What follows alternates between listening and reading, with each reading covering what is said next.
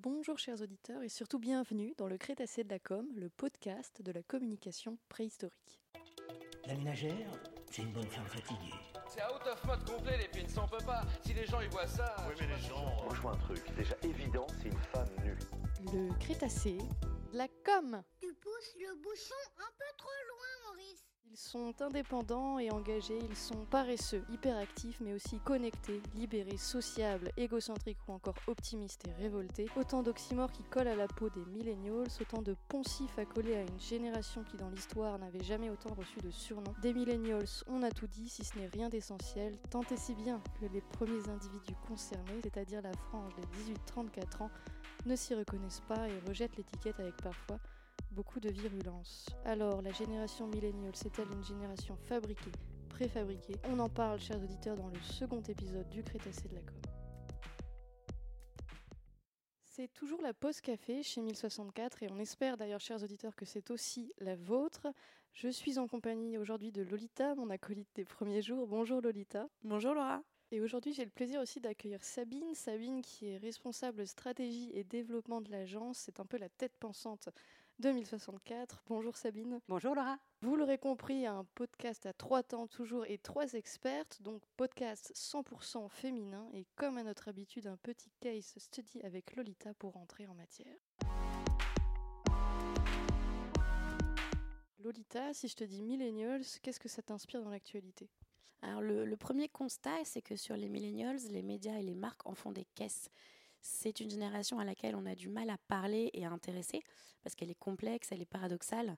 Et donc typiquement, c'est une génération qui est ultra connectée mais qui, est beaucoup plus prudente sur les réseaux sociaux que ses aînés.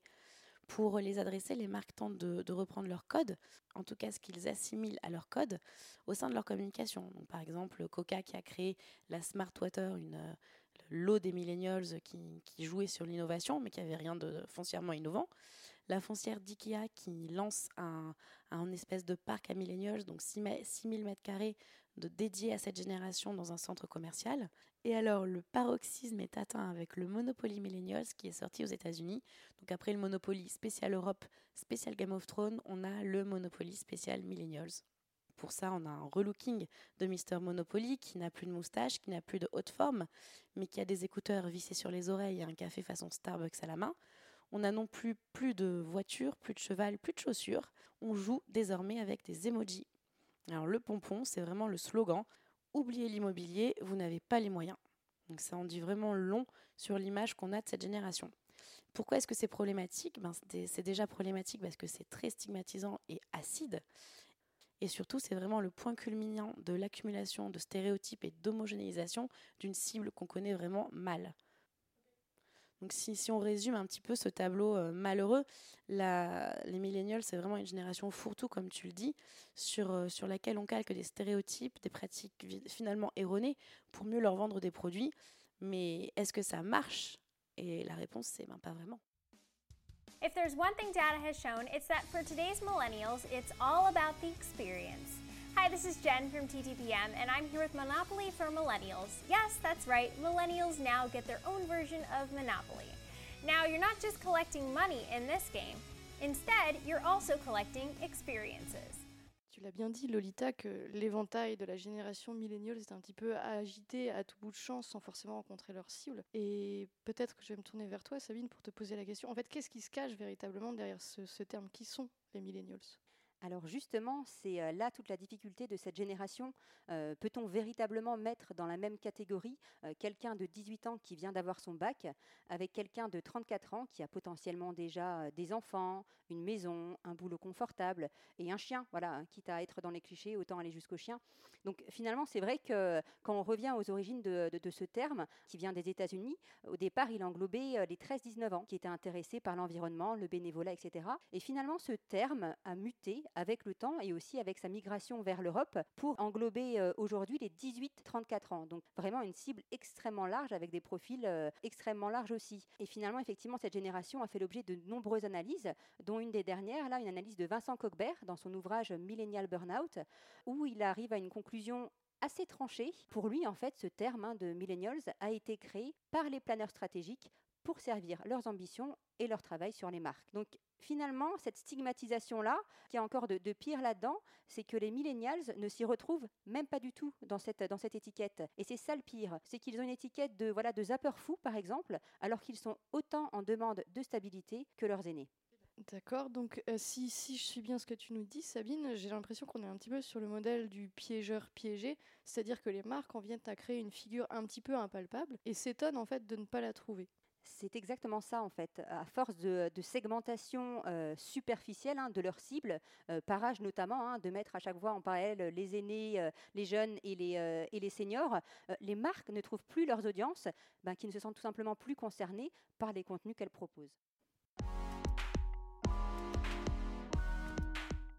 C'est vrai qu'en vous entendant, euh, Sabine et Lolita, euh, moi, ça me fait penser tout de suite à la génération de mai 68, et c'est d'ailleurs l'enjeu de l'ouvrage de Vincent Cogbert que tu citais à l'instant, euh, Sabine, puisque toutes deux, les millennials et mai 68, ont été des générations qui ont été créées a priori et que l'on apparaît de mille vices et de mille vertus.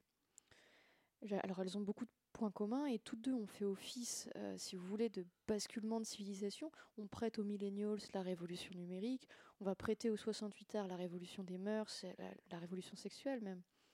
Mais aussi, toutes deux ont été lues par une grille de lecture sociétale, là où il y avait aussi des problématiques euh, sociales qu'on a un petit peu esquivées.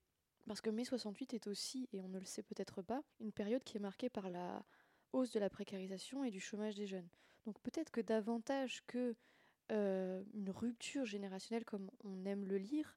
C'est surtout en fait l'angoisse de ne pas trouver sa place dans un monde en pleine mutation qui affleure euh, chez les 68 heures. Mais c'est vrai que la société a préféré y lire voilà l'œuvre d'une jeunesse révolutionnaire. On a préféré voir euh, des marxistes aux cheveux longs, alors même que beaucoup d'études de l'époque montraient que fondamentalement la société de consommation n'était pas rejetée et que les jeunes générations avaient pour valeur la fidélité, la transmission on a fait euh, de cette génération une génération hédoniste, immorale, pour raviver une forme de, guerre des âges un petit peu factice, alors qu'aussi, et je le rappelle, le problème de fond était aussi un problème social. Changer le monde, changer le monde, vous êtes bien sympathique, mais faudrait déjà vous lever le matin. Je sais pas si vous êtes au courant, mais le monde, il vous attend pas. Le monde, il bouge. Et il bouge vite. Et n'allez pas tarder à rester sur le carreau, je vous le dis. Parce que là, vous êtes en vacances, très bien. Mais à la rentrée. On n'est pas en vacances. ok, admettons. Vous avez pris une année sabbatique, très bien. Mais l'année prochaine Vous avez pensé à ça l'année prochaine? C'est pas le monde qui va se plier à vos désirs, les enfants. C'est pas 68 années de la jeunesse. Hmm? C'est pas comme ça que ça se passe. C'est le vrai monde dehors. Et le vrai monde, il va chez le coiffeur. Déjà. Alors, la guitare, les troubadours, tout ça, c'est fini.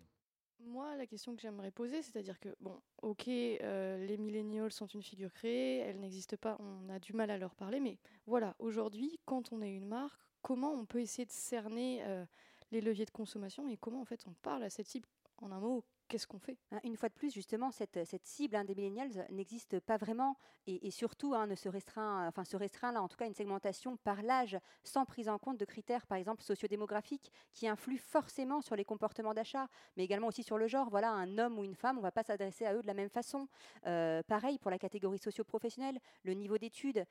J'aurais tendance à dire, au lieu de, cibler une génération à tout prix, concentrez-vous sur euh, vos messages, euh, qui vous êtes, quel est votre ADN, quel rôle euh, donnez-vous à votre marque et à votre communication. Et finalement, votre audience naturelle sera toujours au rendez-vous tant que vous ne trahissez pas justement qui vous êtes.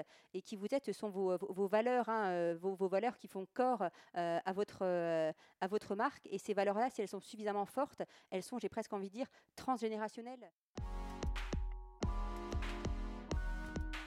Avec tout ce qui s'est dit au travers de ce podcast, on a un petit peu en droit de se demander si finalement les millennials ne sont pas voués à disparaître. On entend déjà parler de la génération Z. Ce qui est certain en tout cas, c'est que euh, si le terme n'est pas voué à disparaître, le ciblage générationnel trop stéréotypé, lui, mériterait de l'être au profit de valeurs plus profondes. Et c'est sur ces petites billes, chers auditeurs, que nous vous laissons.